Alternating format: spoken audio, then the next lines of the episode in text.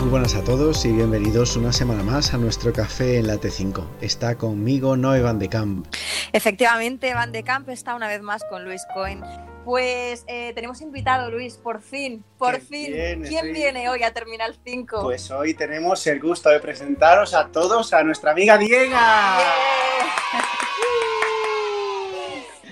Diego, muy buenas tardes, muy buenas tardes. Teníamos muchas ganas ya de que estuvieras en Terminal 5 con nosotros y, y nada, esperamos que pases una- un buen rato en este café. Por supuesto que sí, seguramente. Yo también estaba esperando este momento desde hacía tiempo, porque seguimos a Terminal 5 los T5eros desde hace ya mucho tiempo, ¿no? Esto de T5 ya se solidifica mucho. T5eros, me ha gustado Luis lo de T5. Es, es fan de póster que yo decía cuando compraba la Super Pop.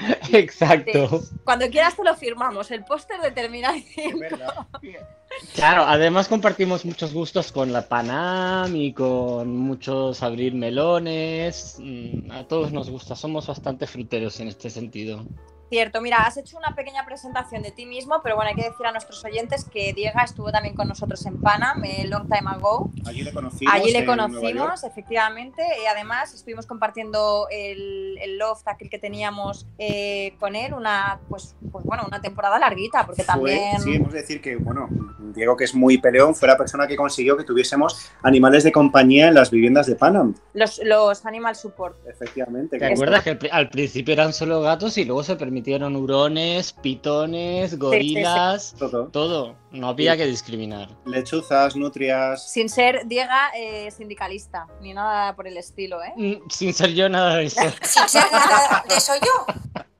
Es que por aquel entonces no, no, no se podía tampoco ni ser sindicalista, pero bueno. Bueno, ta- también, también hay que decir que en Panam tampoco necesitábamos realmente un sindicato para reivindicar nada, porque, oye, eh, encontremos una pega de la Panam. Que los guantes se nos hacían un poquito negros, bueno, era pasable, porque además eh, teníamos el, pe- el percarbonato que nos los dejaba otra vez muy blancos. Bueno, eso es lo malo. Pues nada, Diego, eh, bienvenido a Terminal 5. Como te hemos dicho, no sé cómo vas de calor tú, estás por, por otros lares. Eh, aquí estamos en una ola de calor tremenda, todo hay que decirlo. Eh, ya dijimos hace un par de cafés a nuestros oyentes que íbamos a tener un invitado bastante especial. Mm, Creo que hoy entenderán el por qué, porque de vez en cuando necesitamos unir, unir fuerzas ¿no? Claro, entre es que- nosotros. Una de las cosas que a mí me gusta es como encontrar gente que tiene la misma pasión por lo mismo que tú, ¿no? Porque esto nos hace, pues es como la, la sal, ¿no? Entonces Es- nos sentimos muy, muy identificados No, cuando vamos- nos escribe. sí, y formamos buen equipo con Diego, todo hay que decirlo. Entonces, Sí. Nada, eh, solamente decir, Diego, tú has dejado, después de esta pandemia, tuviste que dejar la aviación, sigues fuera de la aviación, cuéntanos un poco qué te has encontrado en, en este tiempo, que si has estado buscando eh, de forma activa trabajo en aviación, si no, el por qué, pues cuéntanos, tu, tu tiempo tienes. Bueno, pues eh, hola a todos, enhorabuena por el programa. Como ya todos sabemos, porque fuera de lo que es Panam llevamos una muy buena relación por suerte, con lo cual estamos bastante en contacto y sí, eh, tras la pandemia al principio como todos nos esperábamos que esto fuera eh, cuestión de semanas, luego cuestión de quizás algunos meses, luego quizás un año y ahí ya empezaba a sonar un poquito que, que algo no iba bien. Y en efecto, pues evidentemente no iba bien y tonto yo empecé a buscarme la vida porque luego resulta que en esta country, si tienes más de un pagador porque te buscas la vida, pues estás un poquito tocado y hundido. Pero tú cómo osas tener más de un pagador al año, hombre. Ya, es que a mí me encanta esto de, de- de dejar trabajos y, y no tener estabilidad, es un hobby que tengo. Ah, bueno, cada uno, bueno, para gustos los zapatos, ¿no? Sí. ¿Qué digo? Es que como en Panam ya tenía que ser eh, azafato, ingeniero, eh, de catering, de limpieza, porque no sabías nunca dónde tenías que poner un report, pues ya, ya estás con, el, con la carrerilla. Muy bien, hay bagaje profesional a, a- Exacto.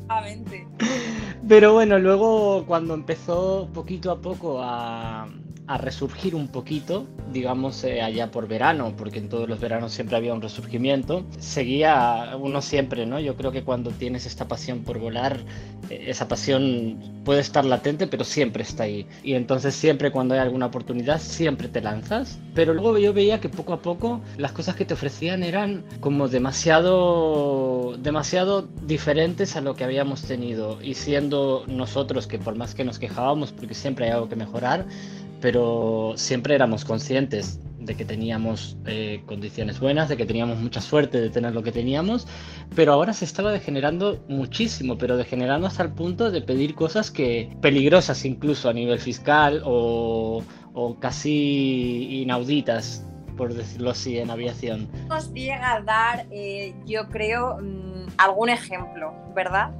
Sí, a ver, por ejemplo, compañías que te piden que te hagas autónomo, eh, compañías que ya no solamente a mí, de hablando con compañeros eh, nuestros de Panam, eh, compañeros que han solicitado empleos como pilotos y les han dicho que sí, que pilotos sí, pero primero tienes que estar de interino en oficinas. Eh, compañías en las que te dan un sueldo que roza la legalidad, compañías en las que te dan una temporalidad que es eh, verdaderamente vergonzosa. Y entonces, poco a poco tú te vas dando cuenta que desgraciadamente tienes que hacerte con tu vida y, y, y, tener muchos planes B. Plan B, C, D, E, F y hasta todo el abecedario.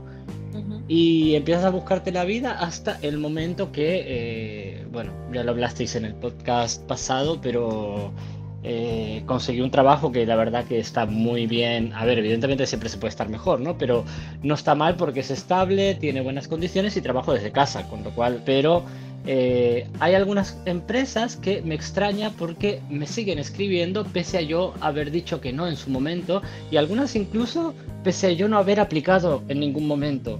Qué suerte, o sea, hay gente que habiendo aplicado a empresas no le llaman. directamente no te o directamente no te dicen hemos recibido tu currículum nada y tú sin haber aplicado te contactan. Esto, esto, es... esto, entiendo que es como cuando tú vas a comprar algo, pues no sé, en cierta tienda que además das como tus datos para 80 tiendas más Exacto.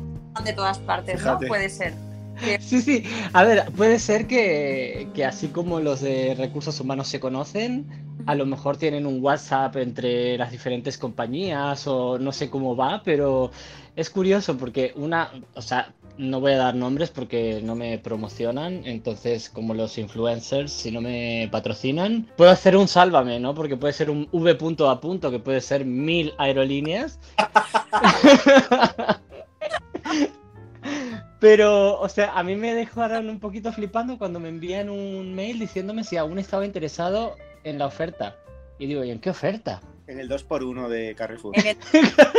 Porque ahora mismo estamos hablando, eh, prácticamente estamos hablando de las condiciones eh, de, denigrantes de las compañías hoy en día, porque ya no son ni precarias. O sea, esto es. Mmm... O sea, hay, hay es, subsidios, subsidios, de desempleo más elevados que sí. contratos a jornada completa en compañía, o sea, algo totalmente ilegal. Pero porque además, eh, y, y, lo que está diciendo Diego, es, es que, eh, es que además es limosna lo que te están ofreciendo, ¿no? Eh, además me, me, ha chocado mucho el tema de, de los pilotos interinos, primeramente, primero en oficina, y luego ya te doy el avión. Es que, ay, perdonadme, pero es que me parece.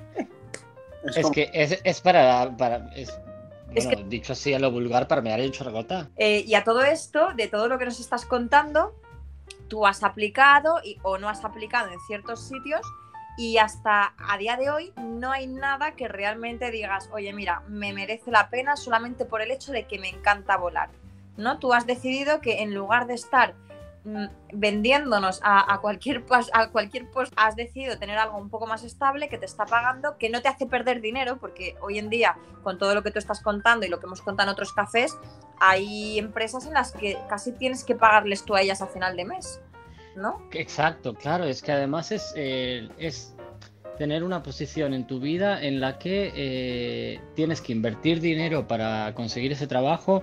Hay veces que te pagas tu viaje para ir a un proceso de selección en el que la única pregunta que te hacen es tu, tu edad y eso es en lo que basan a lo mejor la entrevista. Entonces evidentemente te das cuenta que llega un momento en el que tú tienes que tomar las riendas y, y, decir, a ver, yo merezco algo mejor. Entonces, a mí no me des esto. porque yo no lo voy a coger. Diego. Yo ne- necesito más. Dígame. Tengo una pregunta. ¿A ti qué te parece esto de que las compañías aéreas, sobre todo aquí en España, te den la formación fuera de contrato? O sea, sin ni siquiera estar en plantilla y ellos te están dando la formación y tú se lo tienes que agradecer porque dicen, pues que por lo menos no te la, no te la cobramos. Y durante 15 días, además, en unas instalaciones donde se te puede caer el techo, donde se te puede. ¿Y, y quién responde, no? ¿A ti qué te parece esto? Sí, sí, a ver, me parece vergonzoso y me parece que esto solo puede pasar en un lugar, porque al fin y al cabo, empezando por el, por lo que habíais dicho de eh, prevención de riesgos, tú no tienes ningún contrato, entonces tú te quiebras una pierna y reclama a quien quieras, porque tú ahí no existes, no eres nada para la compañía. Pero a la misma vez, eh, ¿por qué tengo que cumplir yo, por ejemplo, con un horario de un curso o con un código de vestimenta si yo no he firmado ningún contrato? Yo legalmente no tengo ningún vínculo con esta empresa. Entonces, eh, si tú quieres formarme, que no es que yo te lo tenga que agradecer, al fin y al cabo es una formación necesaria para que yo te saque las castañas del fuego y para que yo haga el trabajo que tú necesitas que alguien te haga. Y porque fin de cuentas, te exige que tú como empresa me capacites a mí sobre una serie de conocimientos, ¿verdad? Exacto, es un proceso que en cualquier empresa, sea del sector que sea, es algo que está ahí. O sea, tiene que haber una formación al empleado, porque no puedes tú pretender que una persona llegue y sea Dios y lo sepa todo. Eh, Pues eso, sí, hay dioses, hay dioses de los que hablaremos más adelante, ya lo sabes. Sí, Sí, sí, sí. Dioses los tenemos, pero no aquí. Claro, por- porque sigo a Mike, ¿no? Esto es como el sticker este de, de WhatsApp que muchas veces pone no vas a volar ni una, ni una cometa, ¿no? Ya verás. No, bueno, a ver, a todo esto yo he de decir una cosa. Yo, eh, si bien ahora estoy bastante desencantado, porque además creo que el- todo esto que, se, que está pasando, que lo vemos, eh, lo habéis comentado también en podcasts anteriores, eh, la situación a nivel de la industria de la aviación en toda Europa está denigrándose y hay un caos sin precedentes. De hecho, hace poco escuché también que en, en México también hay problemas con el tema de controladores y demás. Y esto lo que hace es que la, la industria se deprecia. Al fin y al cabo, la gente, mucha de la gente, mucha, mucha, mucha de la gente que a lo mejor eh, está eh, cogiendo de estas empresas que te pagan a lo mejor un sueldo base de 300 euros, que existen, muchas veces son porque a lo mejor tienen la ilusión de querer empezar a volar, que es muy válido y me parece muy valiente si pueden hacerlo y pueden permitírselo. Pero al fin y al cabo lo que estamos haciendo es que una industria en la que se centra la seguridad, la estamos dejando en manos de, digamos, hacer un reciclaje quizás prematuro y, forzar la salida de personas que quizás tienen mucha pasión y mucha experiencia a cambio de eh, pues simplemente buscar el beneficio. No obstante, yo creo que tarde o temprano llegará eh, alguna compañía o compañías que valoren el trabajo de los profesionales de la aviación y den unas condiciones que, que se adapten a- al, al mundo de hoy en día. Te decía antes, Luis, que si crees que era previsible, ¿no? El caos este eh, Aeroportuario. aeroportuario que- que todo, ¿no? viendo. Todo lo que estamos viviendo. En parte, yo creo que hay como un arma de doble filo, ¿no? Porque podemos verlo simplemente del punto de vista estadístico, de lo que pueda ser una previsión de, de demanda, ¿no? Que creo que esto lo habíamos comentado mismo con Luis. eh, creo que Eurocontrol estaba haciendo unas predicciones que eran bastante ajustadas, bastante realistas, ¿no, Luis? Sí, yo de hecho recuerdo un gráfico que habíamos puesto una vez en un directo de eh, Boston Consulting Group de pues un poco la tendencia que, que marcaban ellos como cuatro escenarios, el más improbable, el, el óptimo o el que todos queríamos, el más probable y tal, y al final está teniendo lugar el más probable, ¿no? Pues que dos años y poco después de la pandemia hay una recuperación y sorpaso en muchas rutas, en pasajeros, en ingresos. Entonces, si hay una serie de analistas que sí lo tenían claro y una serie de personas y de empresas que pagaron estos analistas, ¿por qué hay muchas compañías que no basaron sus previsiones en esto? Porque a mí no me vale esa excusa que siguen poniendo. Es que tenemos mucha gente afectada por el COVID. Sí, pero es que no estamos hablando de un piloto, estamos hablando de profesiones que faltan en los aeropuertos, que no tardas meses en formarlos, sino semanas. Entonces a mí no me sirve como excusa. Me refiero a una persona que es un operario de rampa, no tardas nueve meses en realizarle una formación, tardas semanas. Entonces no, no, me puede servir como excusa para que no se estén gestionando los equipajes o para que, como ha dicho Heathrow, vamos a limitar la llegada diaria a 100.000 pasajeros eh, y las aerolíneas que dejen de vender. ¿no? O sea, Pero- yo pongo la pelota en el lado de las aerolíneas. Claro, pero pensamos, yo creo que todos pensamos que o creemos que eh, todo sigue siendo la excusa del COVID, ¿no? Que le ha venido también a las empresas para quitarse gente de encima, para recortar y, y pretender que todo el trabajo anterior salga con el personal actual, que es la mitad. A ver, yo creo que eh, a pesar de todas las predicciones que pueda haber estadísticamente, eh, hay algo que está claro. Porque mismo con lo que tú dijiste, Luis, eh, ¿cuántos años llevamos nosotros que llevamos en este mundo de la aviación? ¿Cuán- ¿Hace cuántos años sabemos que los contratos en el ámbito de handling no son lo más estable del mundo? Y vamos, pero ni por asomo. Es decir, hay gente que lleva años y años y años con contratos de a lo mejor de cuatro horas Exacto. y, y claro, o sea, eso en realidad al fin y al cabo lo que te hace es que la gente no va a tener ningún sentimiento de pertenencia y evidentemente la gente tiene que sobrevivir porque tiene esa manía de comer a fin de mes. Entonces se va a buscar la vida. Exacto. Así que, ¿qué quieres que le haga? Si tú no cuidas a tus empleados, si no ofreces unas condiciones que se adapten a, a unos básicos, porque al fin y al cabo ya estamos hablando de básicos, esto no va, no va a ser atractivo y la gente, lo, lo peor es eso, no solamente que se deprecie el mercado laboral y que se esté ahora haciendo un reciclaje, un reciclaje forzoso, sino que quizás también eh, de cara a un futuro, eh, muy poca gente quizás empiece a ver este sector como un sector atractivo para crear una carrera, porque a lo mejor la gente piensa que es algo para pasar un tiempo mientras encuentras algo de verdad, cuando en nuestros corazones sabemos que, que no es así. Pero porque además, eh, bueno, hablábamos, no sé, Luis, en, en, uno de los anteriores cafés, del hecho de que por primera vez estábamos viendo cómo la gente estaba renunciando ya a ciertos contratos precisamente por, por, bueno, lo que estamos hablando, ¿no? Porque, oye, prefiero quedarme con otra cosa, pero no irme a volar por 465 euros al mes de base, que todavía hay compañías gente, que conocemos que tienen, sí. ¿no? Mm. Eh, y ahora, claro, lo que quizá yo estoy viendo que seguimos, porque bueno, las compañías se siguen eh, beneficiando de que todos los, los new joiners, las, como se, las, las, personas, las personas nuevas. nuevas que acaban de empezar a volar, tienen ganas de empezar a volar, y entonces, bueno, aceptan cualquier cosa, porque, bueno, no es lo mismo vivir con 20 años que vivir con 40 o vivir con 50, ¿no? Las necesidades cambian y, y, te conformas o no te conformas. Entonces estamos viendo que la mayoría de compañías está tirando de gente joven, gente inexperta, porque dice, ostras, es que estos los moldeo, de momento no saben nada. Claro, es que además es eso que vosotros mismos también comentabais en otro podcast. No solamente eh, aceptan cualquier cosa porque es normal, tienen esa ilusión de querer empezar y tener esa primera experiencia, sino que muchos eh, no tienen esa disciplina de querer conocer lo que en realidad es tu obligación conocer, que es, por ejemplo, eh, FTL, eh, que es algo básico y es, y es un pilar que muchas compañías están explotando esa ignorancia. Es decir, yo sé que mi tripulación no sabe que se va a pasar de horas o que no puede hacer esto, entonces yo le enchufo siete extensiones por discreción del comandante y a ver qué se me va a quejar. Es que no y yo decimos que ya no es la discreción del comandante, sino la indiscreción del comandante. La indiscreción. ¿no? hemos, bueno, y lo hemos, lo hemos hablado recientemente, el tema de las FTL, donde eh, ahora tocan, ciertas compañías tocan las FTL así como, como, De refilón. Como de refilón, es un airecito que de repente entra, no sabes de dónde llega y ya está terminado, ¿no? Ya no está. Entonces luego la gente piensa pues que con la tabla que está en blanco sobra, que ya está, miro la tabla y ya está. Y bueno, comentábamos que todo eso iba a más.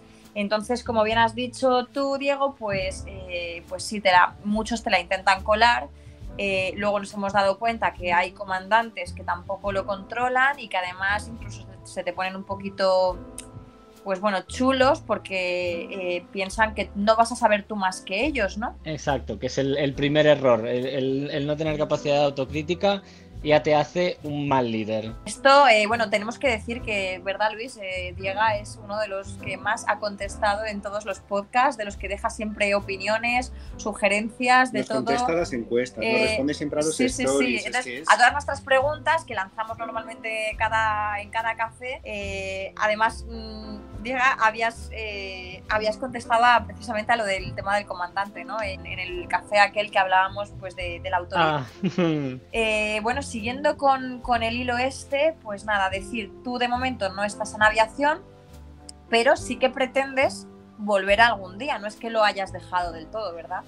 No, evidentemente, o sea, mi, mi, pri- mi primera, el, pr- el primer sueño, que cada tanto, además de hecho es un sueño literal, de cada tanto sueño con ello, es eh, volver a volar.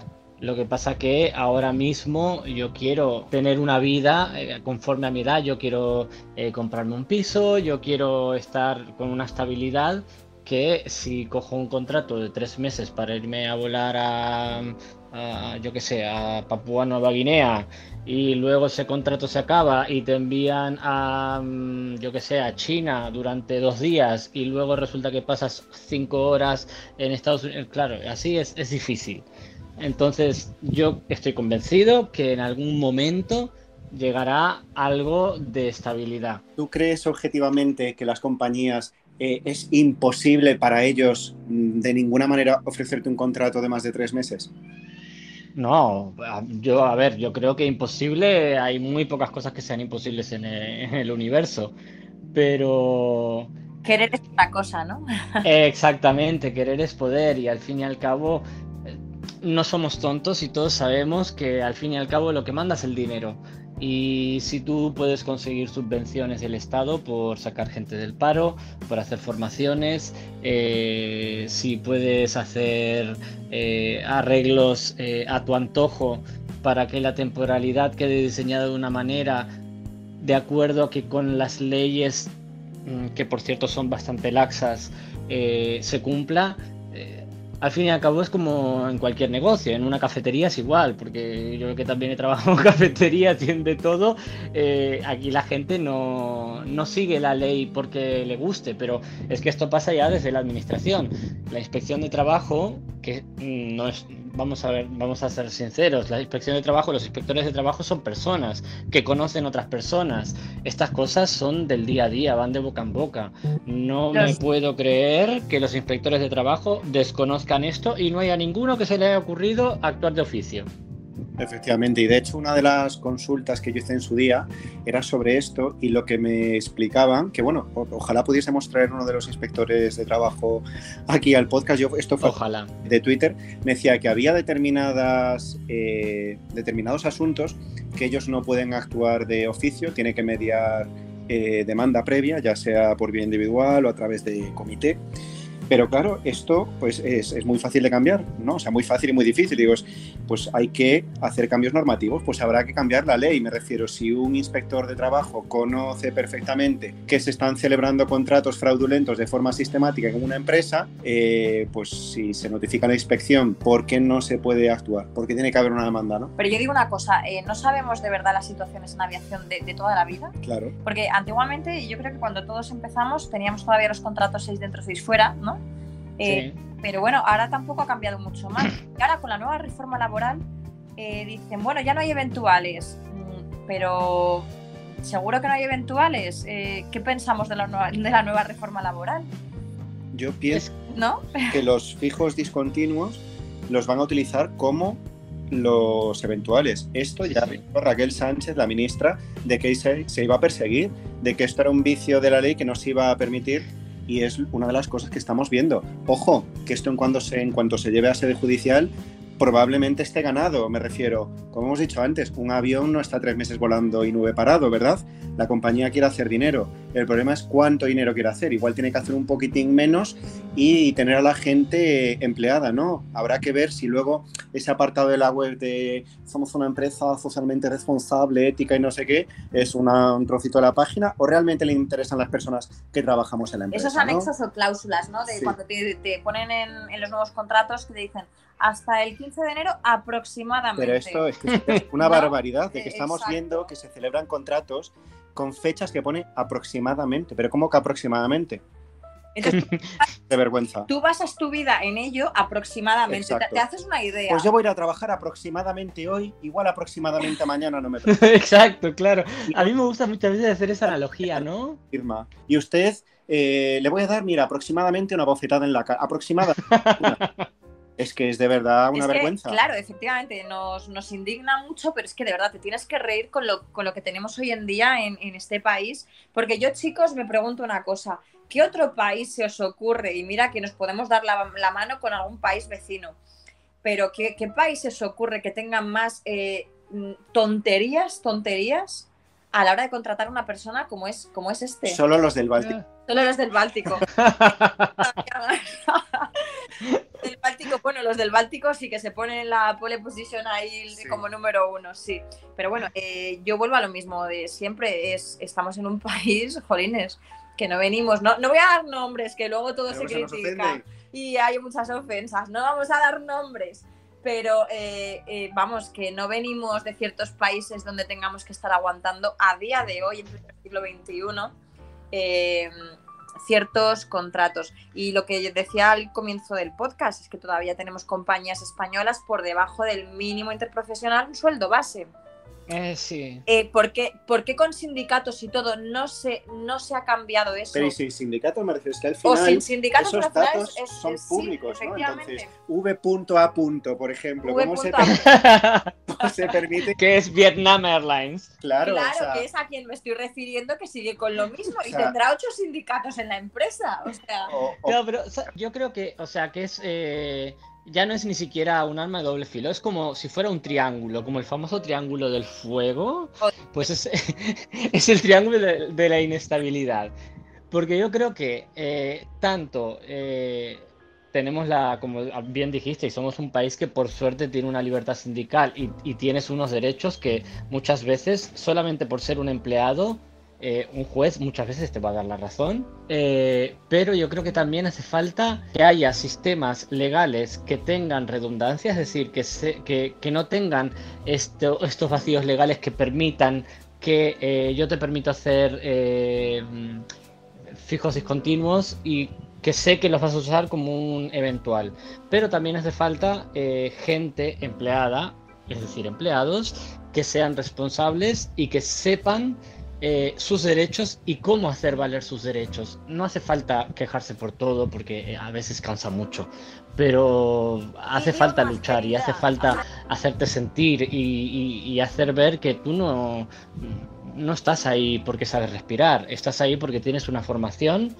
eh, tienes unos idiomas, querida, que eso ayuda mucho. Exacto pero sobre todo tienes un conocimiento de lo que son tus derechos y tus obligaciones, que al fin y al cabo mmm, recordemos que ya no solamente a nivel laboral o tal, tiene repercusiones legales nuestro trabajo, con lo cual... Pues sí, y has dicho una cosa muy interesante, ¿no? De que muchas veces el propio empleado, que eh, por el simple hecho de ser empleado es que un juez le va a dar la razón, o sea, esto el término jurídico se llama indubio pro operario, ¿no? Pues si la empresa no puede demostrarlo, eh, se le va a dar la razón per se hacia el, hacia el trabajador. Esto es una de las cosas que tenemos muy bien en España, el problema es que la gente tiene miedo a denunciar. De hecho, yo estoy cansado de escuchar, bueno, cansado, voy a decirlo harto, o sea, de modo ahí un poco peyorativo, pero sin que se me enfaden, a mis compañeros de, ay, es que no quiero denunciar que me cierro puertas. Eh, corazón, el que está haciendo las cosas mal no eres tú, es la empresa. A quien se le deberían de cerrar las puertas es a la empresa. Si una empresa Exacto. está haciendo algo malo, hoy en día tenemos herramientas, tenemos redes sociales para dar eh, difusión a cómo esas personas están haciendo prácticas ilegales, como estamos haciendo desde este podcast, por ejemplo, difundiendo eh, montones de empresas que quien quiere entenderlo entiende, que están realizando o sea, se están celebrando contratos es que eh, ilegales otra, que están haciendo formaciones fuera de contrato, que están eh, exigiendo eh, prendas de uniformidad que no las facilitan, etcétera, etcétera, etcétera, que son cosas ilegales y desde aquí las denunciamos. Pero también es mucho el desconocimiento de la gente de, de, absolutamente todo, porque la gente que normalmente te dice, ay, es que, es que no tiene ni idea tampoco, ¿no? De lo que te pueden exigir, de lo que no, de que, eh, es que claro, es que los zapatos son muy caros, te están exigiendo una marca, un, te lo tienen que dar, si no, no me lo exijas, Exacto. ¿no? Pues, Exacto. Un poco también el conformismo de la gente, el hecho de, pues eso, la ignorancia. Por eso la- nos tienen que seguir, ¿no? eh, bueno, porque, y a ver cuándo empezamos el primer curso de todología de 2022. Pues, Se abren inscripciones, por favor, en Madrid y Barcelona. Diego, ¿a ti qué te parecería que ahora los, los cirujanos torácicos tuviesen que practicar las incisiones no de manera práctica, sino que se les enseñase solamente con un CBT, con un curso online? Pues mira, sería si, si muchos centros san- sanitarios los dirigieran eh, CEOs de aerolíneas, seguramente lo ponían. Claro, un CBT, eso vamos, es que ni siquiera le tienen que pagar el ordenador, ni la luz, ni el internet, ni nada. Venga, otro melón, porque Diego ha venido aquí también a meterse a abrir melones. ¿eh? Sí. Diego, ¿tú crees en Dios? Eh, eh, yo creo en Laura Pausini, que es diosa, o sea que... Eh, Eso, eso no lo hemos dicho en su presentación, que Diego es eh, el mayor fan, mm, si no el número uno, de Laura Pausini. La sigue, la persigue en los conciertos y mundiales. vamos, de hecho, si ponemos de cabecera una canción de ella, no nos va a saltar el copyright, espero, Diego.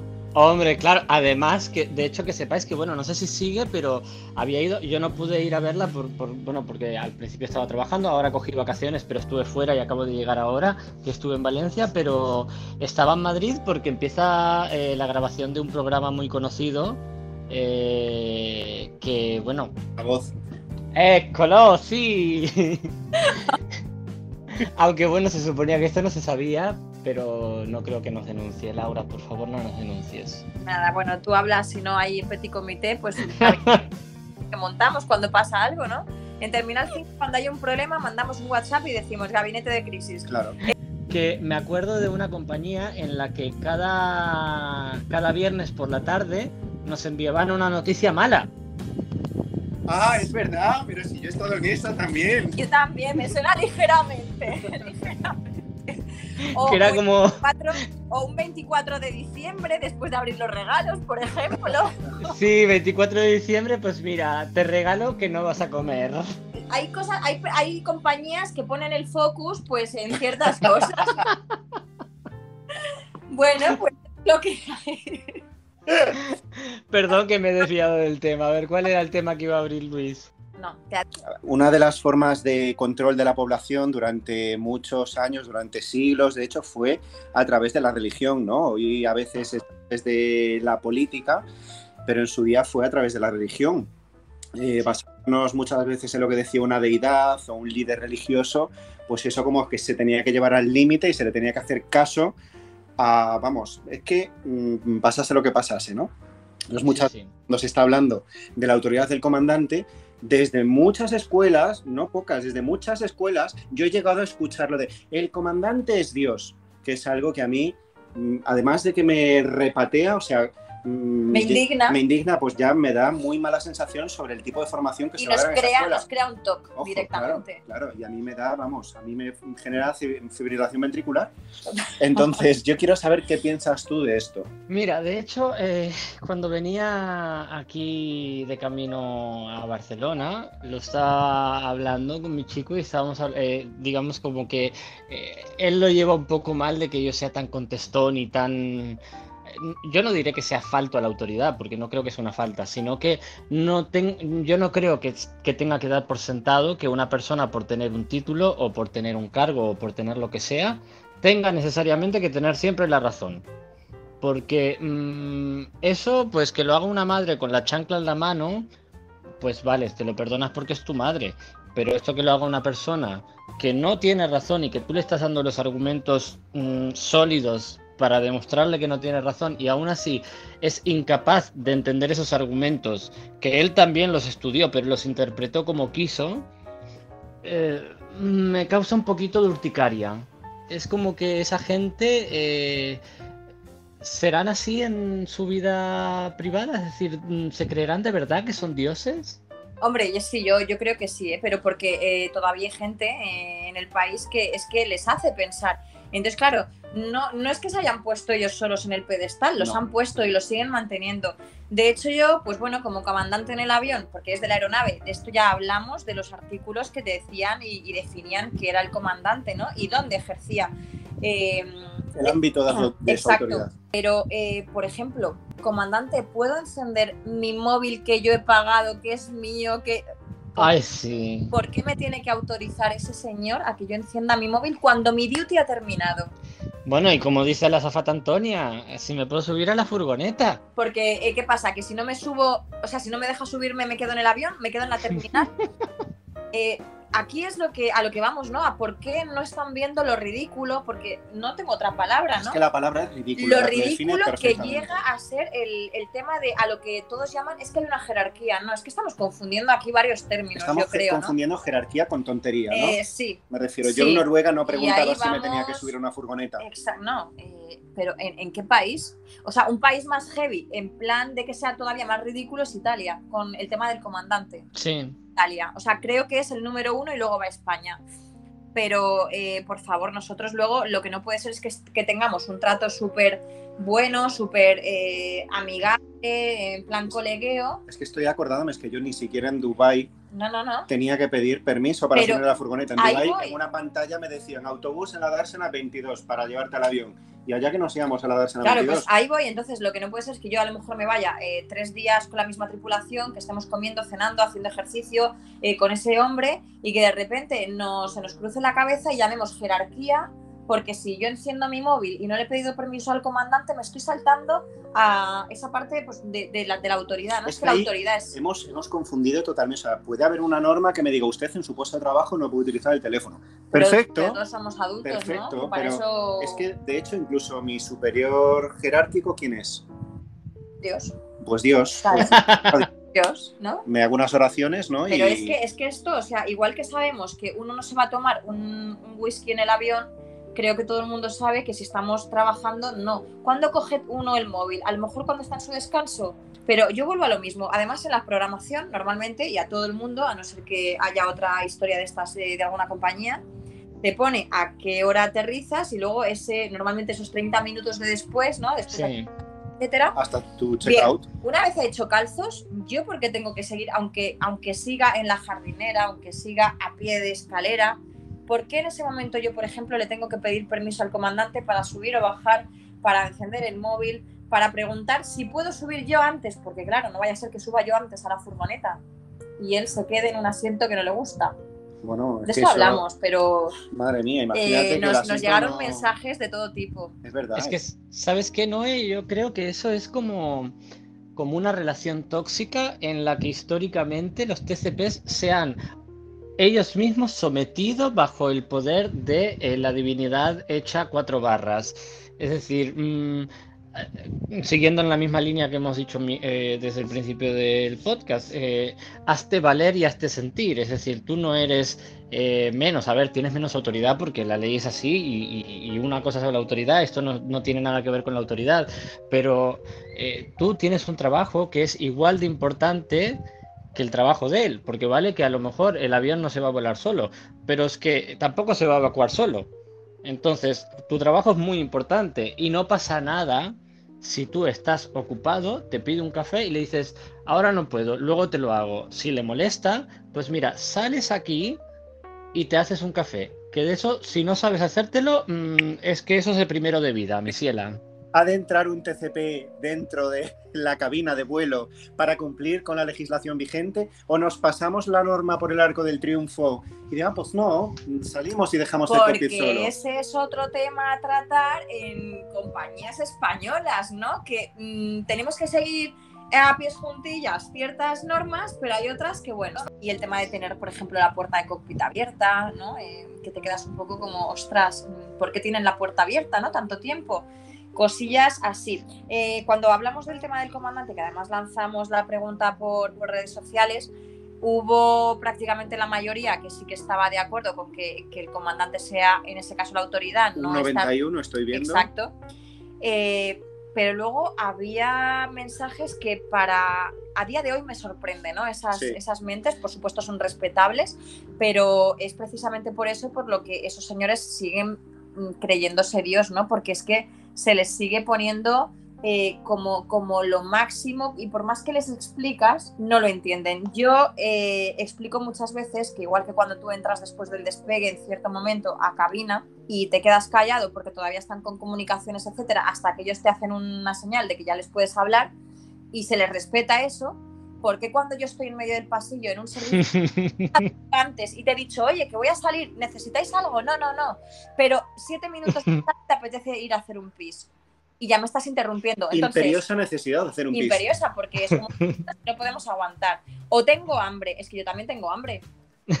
Yo también tengo hambre, ¿no? O a lo mejor también me estoy haciendo un pis, o tengo que entrar porque soy mujer a cambiarme un tampax. ¿Dónde empieza, imperiosamente. ¿Dónde empieza la empatía? ¿Dónde acaba la ahí necesidad? está, ahí está. ¿Dónde empieza el CRM? ¿Dónde acaba el por mis cojones? Eso es, entonces eh, yo creo que hay de verdad falta de respeto en este país. Hablo de este país, de, de parte de cockpit a, cabina. Hay una falta de respeto importante porque, bueno, lo estaba diciendo Diego, eh, no, no, se nos, no se nos respeta. O sea, ellos, con, como son los comandantes, hacen lo que les da la gana.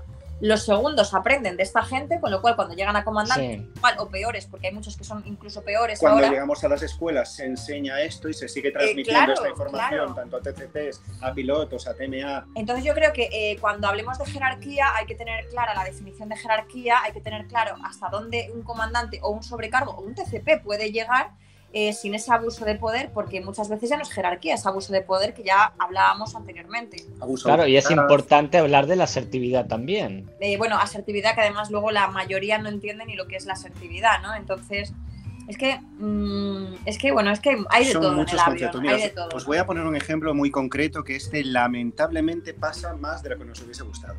El otro día en un aeropuerto turístico de las islas españolas, mediterráneas, eh, De las mediterráneas, sí. no de las atlánticas. Vale. Pues nada, de esto que un agente de la autoridad, entiéndase un policía nacional, eh, pues se dirige al mostrador de facturación con una maleta a la cual no había abonado y eh, el operario que estaba, el, el empleado, el trabajador de la aerolínea que estaba en el mostrador, le indica que como no tiene pagado ese servicio, si quiere hacer uso de ese servicio tendrá que abonarlo. Para lo cual él saca su placa y dice, es que soy un miembro de la autoridad. Dice, ¿pero va usted en comisión de servicio? No. Perfecto, pues espere un momentito. Y este compañero hizo pues lo que tendríamos que hacer muchas más veces, llamar a la comisaría del aeropuerto y exigir que se personase un agente de la autoridad en servicio en- Ole. para que realizase un atestado de la situación que acababa de tener, con el fin de que amonestasen evidentemente a esta persona que había excedido las competencias ¿no? de su autoridad. Y por supuesto esta persona no se le permitió volar, perdió el vuelo, además Bueno, porque tuvo que... Menos mal, menos mal que alguien hizo, hizo su trabajo. Entonces, Fíjate que además se me acaba de venir una tontería a la cabeza que, que también nos hemos reído mucho porque por cómo son, ¿no? El hecho de. Es como si yo ahora me presento y digo, hola, soy Noelia de 350, TCP de 350, ¿no? pero lo que te define a ti que es el 350, el Claro. Noelia, el TCP, ¿qué ¿Cuántas? ¿Cuántas veces hemos escuchado a, a- mayoría de pilotos? Pero es que a, una- a un gran porcentaje. Bueno, de- Llegar al avión y decirte, hola, soy fulanito, eh, comandante de 320. Bueno, y, de, y nos ha pasado alguna que- vez de llegar a una puerta de embarque, soy Doña Concepción Arenal, sobrecarga del 340. Muy bien, pero usted está yendo en esta compañía, Claro, por lo tanto es- va al ¿Cómo, cómo de relevante, lista. ¿Cómo de relevante es la información que usted me acaba de dar? ¿no? Claro. ¿Y por qué? Pero bueno, porque se tienen que hacer notar, ¿no? Ellos, eh, hablamos de otra vez de, de esos dioses, se tienen que hacer notar. Y eso solamente pasa en España. Porque recordemos, en esa compañía la- con la que tenemos sentimientos encontrados, que incluso entrabas en cockpit y les decías, pero seguro que no queréis comer, de verdad que no queréis beber un cafecito, ¿por qué no te molestaban? Ay, sí que, que a gusto, ¿eh? De verdad. no te molestaban. Y, y para lo fríos que se les. Bueno, que la gente piensa que son más fríos, así de carácter, de. Pero eran más prácticos. Eran más prácticos, utilizaban la cabeza, pues oye, tenían su sentido común, pero que eh, se parecía mucho al de nosotros. Y ¿no? ojo, Eh, porque afortunadamente eh, gozamos de la compañía de un montón de, de- de, pues, comandantes, eh, relief y de segundos españoles, pero trabajando para esta compañía. que no tenían nada que ver. Nada que ver, que era un gusto no trabajar tenían con nada ellos. que ver. Porque era la Porque- propia cultura que, que, que se respiraba en esa Claro, yo empresa. me acuerdo antes, ah, bueno, antiguamente cuando yo estaba en España, bueno, cuando todos nosotros estábamos en España, que hace ya muchísimos años, y es que yo me acuerdo que decía, bueno, los pilotos eran majos, pero cuando se ponían en el papel de comandante eh, era como el Dr. Jekyll y Mr. Hyde, o sea, como- Mira, yo, yo me acuerdo eh, en esta, en esta misma. De V punto a punto se podría sacar un manual de manual de prácticas, de- Otra el revisión. código de malas prácticas, ¿no? Otra- De- sí. desde empezar a cobrar por procesos de selección, eh, pagar por debajo del salario mínimo interprofesional, eh, hacer chanchullos con los días libres, eh, Me asignar- gustaría que viniera alguien de, de V. a, a contarnos, eh, por si tiene algo que no sepamos, del por qué todavía siguen así, por qué no se están luchando ciertas cosas que hoy en día estamos diciendo que además son muy básicas y que mucha gente ya ha ganado, porque bueno, hay otras compañías que han ganado ya ciertas batallas. Amén Jesús. Amén. Bueno, pero es que esta misma resulta que ha creado como gran campaña publicitaria que hay más niveles salariales a costa de hacer niveles salariales por debajo. Entonces, claro, sí, yo tengo más niveles salariales, pero a cambio le estoy pagando menos a los que entran. Claro, sí, sí, sí. Pero sí. ¿se puede hacer bidding para subir de nivel? Ah, pues no lo sé, si, si, si, si adoras al comandante y, y tiene su figurita en la cartera, sí. Vale, o sea, todo es creencia en esta vida, ¿no? Es- Claro, creer es poder, no querer, creer. te tienes que hacer creyente Sí, al final lo o de, creyente. cre- al final de trabajar va a ser un acto de fe. El acto de fe ya está siendo todo. Después de la pandemia, yo, ya- yo ya creo que la vida es un acto de fe. Eh, ¿A ti te parece suficiente la duración de los cursos que se está dando ahora para hacer las conversiones al operador? Eh, Yo estaba bastante alejado de este tema porque, como, claro, ya llevo desde el último vuelo que yo hice fue en marzo de 2020, eh, entonces yo llevo muy alejado de este tema, pero cuando la primera vez que tuve noticias fue de una compañía que vosotros conocéis muy bien, Ujú. eh, de una compañera que tenía que hacer también la habilitación del 330 y del 350. Sí. Y, y ella estaba súper nerviosa por, por esto mismo, porque tenía pocos días y yo, iluso yo, yo le dije, a ver, digo yo, porque esto fue, eh, bueno, en su momento, pero igualmente también, claro, le dijeron, te hacemos el curso ahora para que empieces tal día y al final ese día fue mm, ese día, pero ¿de qué año? Claro. Y, y yo le dije, a ver, me imagino que esta gente entenderá que todo el mundo lleva sin volar la vida. Entonces digo yo que serán un poquito mm, más eh, realistas con los tiempos, con los métodos y con todo, porque al fin y al cabo eh, tú necesitas estar cómoda y sentirte segura volando. Eh, pues no se tuvo nada de eso en cuenta. Eh, yo no sé si sigue esto siendo así a día de hoy, pero a ella le hicieron cosas que eran como, en plan, bueno, sí, muy por encima el, curso, ¿no? Era algo meramente como un mero trámite que, mira, lo tengo que hacer porque la ley me lo exige y, y como siempre te dicen, no, es que si viene una inspección y digo, joder, es que si, si vinieran todas las inspecciones, que esta gente te dice, ay, es que esto es por si viene una inspección, digo, es que esto eh, sería, mm, eso sí que sería un dios. Es que eso Bueno, se me, lo... me gustaría ver la primera inspección. O sea, me encantaría, me encantaría formar parte de esa primera inspección y decir, existen, existen. Y que hicieran una trilogía. Totalmente. Porque no, es verdad que además te amenazan con lo de las inspecciones y tú dices, pero ostras, pues si en 18 o 20 años no he visto nunca ninguna, Claro, no caerá esa breva, ¿no? pues hombre, eh, yo qué sé, no sé, es como que haya 5 millones de parados y que tú te vayas un fin de semana a Teruel y te llamen a del, del paro, ¿sabes? No sé, o sea, es un poco casualidad ya todo. Pero, mm, pero, bueno, es que yo no, me- no voy a entrar en estos temas de la instrucción porque igual eso nos da para otro café, porque es que además me, me enciendo yo con este. Mira, ya está haciendo burbujas Con la este limonada de. Ay, pobre. Van a estar escuchando cómo estás llenando la- el vaso de, de limonada todo el rato, de la jarra. Ah, claro, pero bueno, es que estas son las cosas reales, ¿no? Sí, porque el otro día hablaba yo de mi boli, pero es que hoy de verdad estamos bebiendo como... Es que hay que hidratarse, llevamos dos jarras, dos litros de agua. En el ¿Pero la jarra es una amenity que os da la sala de- de- del coworking o cómo va? No, no, no, esto ha sido una cortesía mía hoy. O sea, el coworking nos da café y té ilimitado y, Y agua los mineral, manolitos, que por favor, Eso ya les es. hemos dicho que basta de manolitos, que Porque Luis se ha apretado una bandeja de manolitos salados. porque tú te comes los salados, pero yo me como algunos dulces y ya es como de vez en cuando vale, pero gracias, pero quítamelos que para eso estamos aquí pagando un gimnasio. Pero la limonada ha sido hoy una, una cortesía. Luis, que tienes que entrar en el uniforme aproximadamente hasta tal fecha. Ah, aproximadamente. Aproximadamente tienes que entrar en una talla X. Sí. cierto. aproximadamente. El aproximadamente nos lo podemos guardar ya como coletilla de cualquier cosa, yo Sí. creo, ¿no? Eso y, el, y la paciencia. Sí, la, pues sí, hay que tener paciencia. La paciencia. Que no, y lo vamos viendo. que no aseguro cabina. Ten paciencia. Que Sí. aterricen. Tú ten paciencia. Pero ¿cuándo tienes que asegurar cabina? Lo vamos viendo. Lo vamos ¿no? viendo. Sí, lo vamos A, viendo. a 28.000 pies está sobrecargo. A 22 esta. Y la otra a 11 y la otra cuando Mira, nunca, nunca hemos hablado de lo que es el manual, pues del, de lo que es la parte B, la parte A o la parte Z y luego lo que es el manual de cada sobrecargo. ¿Qué es el manual Sierra? Sierra de sobrecargo.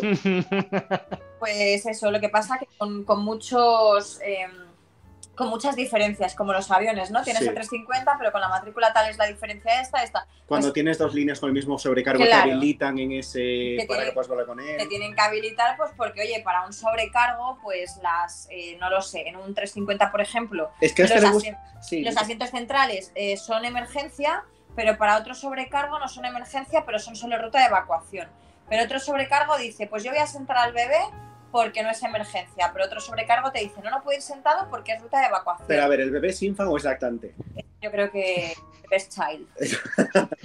Va en una jaula, ¿no? Claro, Sí, ¿no? vale. Las jaulas hay también que las quiere cambiar de hornos del galley del medio al galley de atrás, al galley... Ay, eso yo lo he vivido. Pero es que lo peor es que esta gente, la- las que hacen estas cosas, o sea, las cosas que de verdad son cosas que están determinadas por un motivo y que no son tan estúpidas, digamos, es todo, ah, bueno, no, es que yo creo así, no, es que tú crees así. Pues cuando tú me digas que yo no mira al comandante directo a los ojos porque es una falta de respeto, porque le debo su misión, yo eso sí que no creo que sea así. Pero eso, o sea, las cosas importantes las creen de una manera, pero las cosas que son estupideces inventadas mm, las tienen como, vamos, escri- escritas en la piedra roseta. Pero las estupideces es porque yo en mi anterior compañía, que ya existe desde hace 20 años, lo- Tuve una inspección. claro, y tuvo, claro, porque a lo mejor hace 20 años sí que había inspecciones de aviación. Sí, las hacía Azafata Marga en paz descanse. Ay, no hemos vuelto a saber nada, sí. Al- bueno, a lo mejor hacían tantas inspecciones en aquel momento que ya se han cansado. Eh, desde aquí, por favor, si alguien es inspector de aviación civil, ¿Que inspeccionen? que inspeccionen, que bueno, que por lo menos que, que- que digan que existen, Claro. ¿no? Que no sea esto un acto de fe. Que no sea un acto de, bueno, que no, sí, porque luego además, como saben que no hay nada, pues eh, luego empiezan las invenciones, ¿no? Nos inventamos las cosas. Que no sé si hablamos o... Es que ya no sé lo que hemos hablado en los cafés o lo que hemos hablado nosotros en los gabinetes de crisis. En gabinete, lo hemos hablado en el debate de Estado de la Nación y lo hemos grabado en un podcast también, Vale, de la gente que se inventa las cosas no de... paramos de decir No, no, no, mismo. no, es que esto, si hay una inspección, eh, cariño, ¿una inspección de qué tipo? Porque no es la misma administración la que te hace una inspección de tipo laboral, de ver si tu contrato está en regla, que una inspección de carácter aeronáutico, que, o, o es la misma a ti la persona que te hace una inspección cuando tienes eh, un comercio, el que te viene a ver que tengas el extintor, tal, o el que viene a ver si tú tienes tus contratos en regla. Hay Es compañías, hay compañías españolas pues que no te permiten llevar barba, por ejemplo, que las inspecciones las hacen en el briefing todos los días. Ah, Además, pero eso aún existe. Ellos son inspectores para saltarse el artículo ellos, 14. sí, ellos son inspectores porque te van a inspeccionar cómo vas vestido, cómo llevas la coleta, cómo llevas la falda, el pantalón, los calcetines o las o la ropa interior y además, pues bueno, están entrenados para ello. Tienen una habilitación de inspección, eh, pues no sé cómo lo llamarán. Sí, sí. Había que a lo mejor Inspección absurda. ridiculeces, ¿no? Sí. Habrá que ver cuánto tiempo dura esto, habrá que ver si surten efecto nuestras pretensiones para que esto se cambie. Estamos haciendo todo lo que podemos en nuestra mano, pero bueno, se ve que hay hay mm, siglas sindicales que tampoco les interesa meterse en estos temas. No sabemos por qué.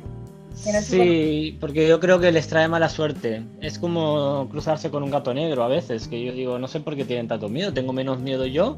¿Que tengo menos recursos? Es que depende de los colores del sindicato. Si algunos están amarillos, algunos es que están amarillos. Sí, sí. Ay, Dios, mira, es que me entra la risa tonta porque, claro, me gustaría decir tanta- tanto las cosas tan Abiertamente. abiertamente que. Pero bueno, claro, no podemos porque nos empiezan a caer denuncias aquí, pero vamos. que te ponga una demanda, que te ponga una querella. Claro, bueno, que también Es- quiero verlo, ¿eh? Porque aquí todo el mundo piensa que poner querellas y tal es como. Y que es gratis. chicles. Como comprar chicles y digo, hombre, pues te quiero ver pagando como yo un abogado 1.500 euros al mes todos los meses hasta que me ganes, ¿sabes? O sea, pero es bueno, que tendría que existir la posibilidad de poder poner el pip y entonces luego poder editarlo y así nos quedamos a gusto, pero luego lo censuramos, que además eso de la censura también está muy... voy a, voy a confesar que nosotros alguna vez pues, nos ha ido un poco tal y Luis cuando ya lo ha dicho, no, esto hay que cortarlo. Entonces le ha metido un tijeretazo al podcast y digo, pero esto es todo. Y claro, es que a veces hace se lo o se le va a él. y Claro, bueno, dices, uy, de repente, en mira, frío luego, ¿verdad? Decimos, Claro. ay, no, que hemos nombrado, ay, que hemos dicho. anda, aquí se nos ha escapado Y- el nombre de Confucer. De confusión. Entonces, bueno, sí, el pi, pues el pi lo podías poner Sí, En mira la que tengo aquí una de esta de sonido, pues igual podría. en la edición. eh, sí. Diego, pues eh, yo no sé si te queda algún melón que abrir. de- Hombre, me queda el último, que es un melón... Vamos. Melón, melón, melón. Vamos a por ese. Vamos ¿Cómo puede ser que tú abras Instagram, TikTok, bueno, Facebook yo no lo tengo, pero cualquier red social que tú abres, resulta que está lleno de gente que sabe de todo y que tiene la vida solucionada y que te cuenta por qué mm, el agua en la cafetera hay que llenarla con el botón del brew y no con el botón del hot. La todología de las redes sociales, ¿no, Diego? Exacto, es que ese curso que ellos hicieron yo lo quiero porque me va a abrir muchas puertas. Efectivamente, esta es otra de las cosas que además nos hemos pasado muchos vídeos y tal, porque es otra de las cosas de y no les da vergüenza ni un poquito, Ni un señores, poquito. decir lo que acaba de decir. Eh, bueno, muchos TCPs, pero muchos pilotos también. De ¿eh? todo. Eh, sí, A mí, ¿sabéis lo que me encanta? Es cuando luego veo que le hacen respuesta poniendo un trocito del vídeo una persona que realmente sabe de lo que está hablando Sí. y entonces les deja la boca callada, pero luego esas personas que no lo hicieron bien no rectifican. no, No. no, no, no, y entonces eh, crean la polémica y, y ya está. Muchos que yo he visto, que yo tampoco sigo mucho TikToker de este, me me ha costado hasta decirlo, pero eh, sí que he visto que muchos son además estudiantes de pilotos. O sea, que quiero decir que es que tampoco han llegado ni, ni todavía. Estudiantes de pilotos o azafatas que eh, están en su primer contrato sí, de o- la primera compañía. o de escuela directamente. De Sí, hecho, sí. me un vídeo, eh, Diego, hace un par de semanas que además eh, ponías de no lo intenten hacer en sus casas. Ay, sí, que, eh, que era un piloto aterrizando en un 7.3 y ponía en TikTok que no lo intentes en tu casa. Y yo digo, bueno, es que si, si en tu casa tienes un 7.3, llámame, call me. Hola, mi bebé. Sí, sí, además es que me hizo mucha gracia el vídeo porque eh, de verdad, pero esto, no sé, pon que es coña, pon que es cómico, pon que eh, tu canal va de, de pura comedia. Como el nuestro. Como el nuestro, porque de verdad es que lo veo todo tan serio y tan, o sea, que, que es que se lo creen ellos, que digo, mm, si es que te tienes que reír. Yo es que estoy, eh, ya te digo, estoy muy, muy, muy contento de, de los zascas que luego le da la gente que realmente sabe que, mira, perdona, pero esto, corazón, no, no va así. Esto Sí, es esto, esto es por lo otro, ¿vale? Y es como, bueno, mm, aquí menos tú y yo, que somos todólogos, el resto de la gente tiene derecho a equivocarse, nosotros sí. no. Hombre, nosotros ya eh, equivocarnos después de, eh, el título que tenemos en todo lo que tal sería ya un poco, joder, Claro. porque Mira, Bueno. yo os voy a contar el último todologismo que vi hoy, esta A ver. tarde. A ver, y además reciente. Reciente, sí, calentito, recién salido del horno y nunca mejor dicho que calentito. Recién salido del Gali, mejor dicho. Era una TCP eh, de un país X, tenía el pelo así muy casual ella. Y, y entonces estaba, que también esto sirve para desbancar un mito que creo que mucha gente lo cree. Y ella decía que como ella había volado, porque ella a lo mejor había hecho cuatro vuelos en un CRJ, Eh, pues ella te podía asegurar que las cafeteras y el agua y en general todo en un avión jamás se limpiaban. Entonces, si tú bebías eso, pues te podía pasar ahí de todo, te, te llevaban los espíritus. es Y entonces, en concreto es del que yo he visto la respuesta de un técnico de mantenimiento sí, por la FAA. sí, sí, sí, tal cual, ese mismo. Pues ese es el que he visto hoy, Diego, de cómo le da un zasca explicándole las veces al año que se limpian los tanques, las veces al año que se limpian las tuberías, explicándole el filtro que tiene la cafetera y preguntándole si sabía si en su casa los conductos de la cometida de agua recibían Eh. el mismo tratamiento el mismo para la limpieza. Eh, pues un zasca en toda regla. De hecho, eh, ¿cuántas TCPs hemos visto haciendo esos vídeos que, que me parecen ridículos, sinceramente? O sea, me parece ridículo ponerte delante de una cámara a hacer tantas tonterías juntas y diciendo otra vez lo mismo, que si lo de la mesita del pasajero, que si lo de no sé qué, que digo, podemos avanzar, podemos dejar de copiar a otros solamente porque queremos ahora seguidores o lo que sea, haciendo el mismo vídeo que han hecho ya 80 veces hace 30 años y a lo mejor podemos intentar meter algo novedoso, distinguirnos un poco de la competencia y dejar de ser tan sumamente inútil en la vida. Con Y esta- hacer un ejercicio de humildad y pensar que a lo mejor no todos los aviones son iguales. Claro, y bueno, y sobre todo, eh, pues como este TMA, eh, pues o preguntas a los de mantenimiento o, o cierra la boca, ¿no? Porque ¿por qué te metes en jardines que no conoces? Eh, Pues Exacto. me sí. parece, me parece bien que, que de vez en cuando callen bocas a estas personas que creen que por haber volado tres años ya son las mejores TCPs del mundo y que lo saben todo, cuando además, como dice Diego, eh, han volado un avión solamente, que es que ni siquiera han volado en diferentes compañías, diferentes países, han visto todo tipo de cafeteras o de limpiezas o de... No, de nada. Y ni siquiera has preguntado a los de mantenimiento. Que haya uno que también de mantenimiento te diga, "Ah, eso no lo limpiamos nunca. Bueno, pues porque eh, gente que no trabaja bien hay en todas partes también, pero hay que ser un poco objetivos en la vida, ¿no? Qué bien dicho, lo de las- resumido. Lo de las tuberías me, me ha gustado como ejemplo, vamos. O sea, pues, pues nada, a lo mejor te dice que tiene el filtro americano en casa.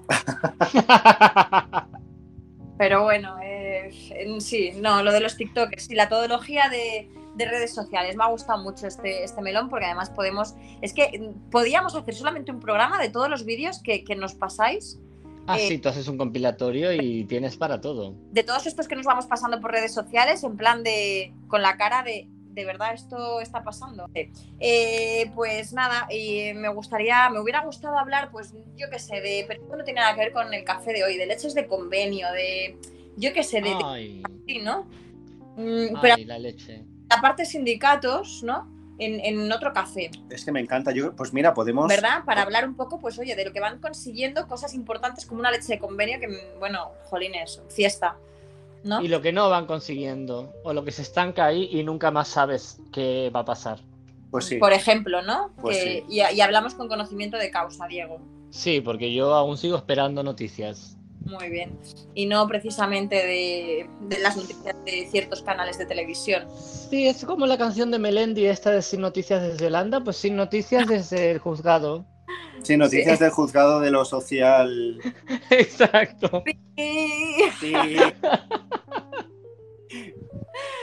Pues no sé, chicos, si a alguno le queda un melón por abrir, si no, si queréis comentar alguna cosita más. Eh, porque muchas eh, bueno, yo es que estoy con un calor hoy que voy para atrás, os lo juro. O sea, voy hacia atrás. Podemos decir que hemos bebido 3 litros de agua cada uno de nosotros ya. Limonada ahora mismo, o sea, limonada. de Sin hecho. azúcar. Sin azúcar, sí, sin azúcar, con O hierbabuena. sea, tenéis, vamos, tenéis la vejiga llena. Y aquí estamos, pero porque nosotros que no somos dioses podemos aguantar el Y pi. podemos gestionar nuestras necesidades. Muy bien, porque claro, antes de los 10.000 pies no se puede ir al lavabo. No, bueno, y si fuéramos comandantes ya habríamos ido, habríamos parado el podcast, nos habríamos ido al baño y, y todo, y todo eso que, que, bueno, que, que hemos comentado. Pues eh, no sé si queréis seguir, si no. De todas formas, Diego, bueno, tú ya sabes que te tenemos para otro café con otros temas diferentes. ¿Y candentes? Eh, eso siempre, porque, porque eso siempre. y además, esta temporada de Terminal 5, que, Que está siendo que- todo un éxito. que está siendo todo un éxito, pero por, por la polémica, ya lo hemos dicho. Eh, a la gente le gusta la polémica, nosotros lo hicimos sin ningún, sin, sin ningún fin, o sea, le dimos una, una vuelta un poquito, pero porque porque hemos pasado- apetecía. y porque hemos pasado dos años en los que había mucho que, que criticar directamente, ¿no? Y de repente nos hemos dado cuenta de que la gente tiene muchísimas ganas de contarnos cómo son sus situaciones personales. Y nos hemos dado cuenta de que si pensamos que el sector estaba precarizado, precario, eh, Bueno, Bueno, a ver, a ver, Diego, acuérdate que a todo esto, al principísimo de la pandemia, yo recuerdo exactamente que estábamos hablando, creo que era en el, eh, ¿cómo se llama? Clubhouse. El- Clubhouse. Pues ahí estábamos hablando y había una persona que estaba explicando pues su experiencia eh, en procesos de selección Y yo me acuerdo de haberle preguntado que aún estaba todo esto muy en el aire de lo que iba a pasar. Nosotros aún pensábamos que íbamos a volver a volar eh, al mes siguiente. Y yo le pregunté, ¿crees que al terminar la pandemia las condiciones serán mucho más precarias?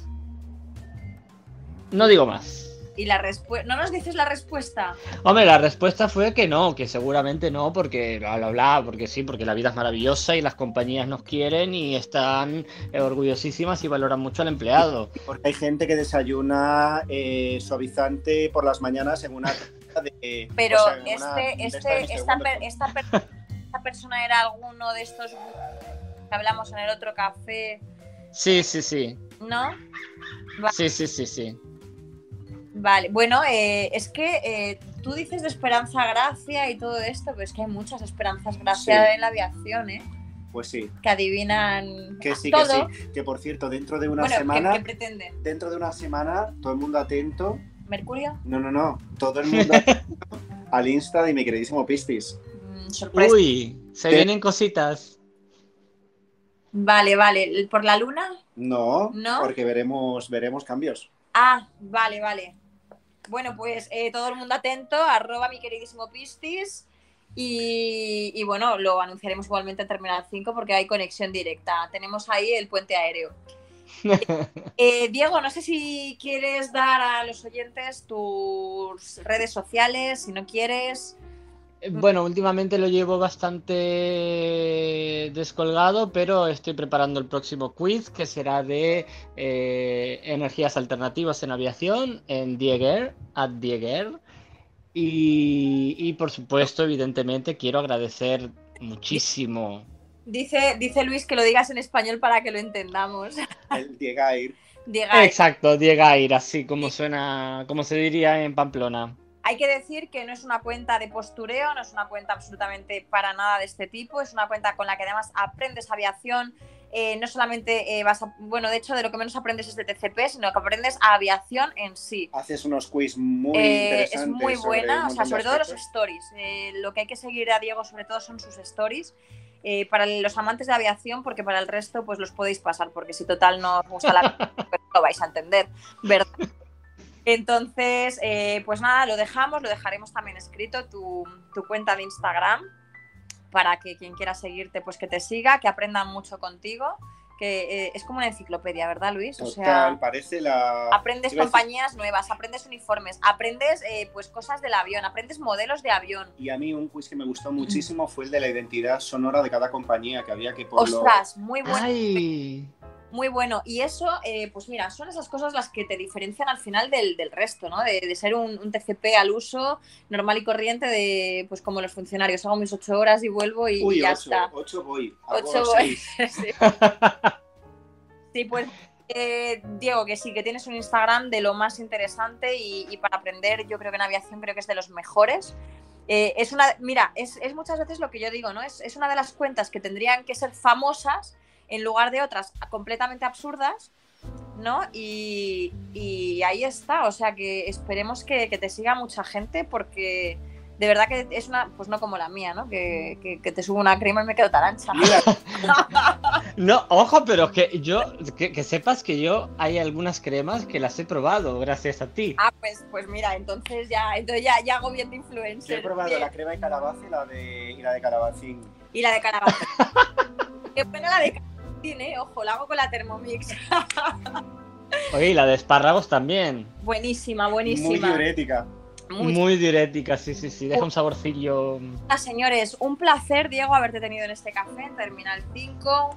Gracias Eh, por invitarme. Volverás, espero. Obvio, microbio. Ya lo ya está por hecho. Y nada, decir a nuestros oyentes que volvemos a tener otro invitado en breve. No nos, bueno, no está confirmado si lo tendremos en el siguiente café o en el o bueno, no lo vamos a decir porque no lo sé todavía.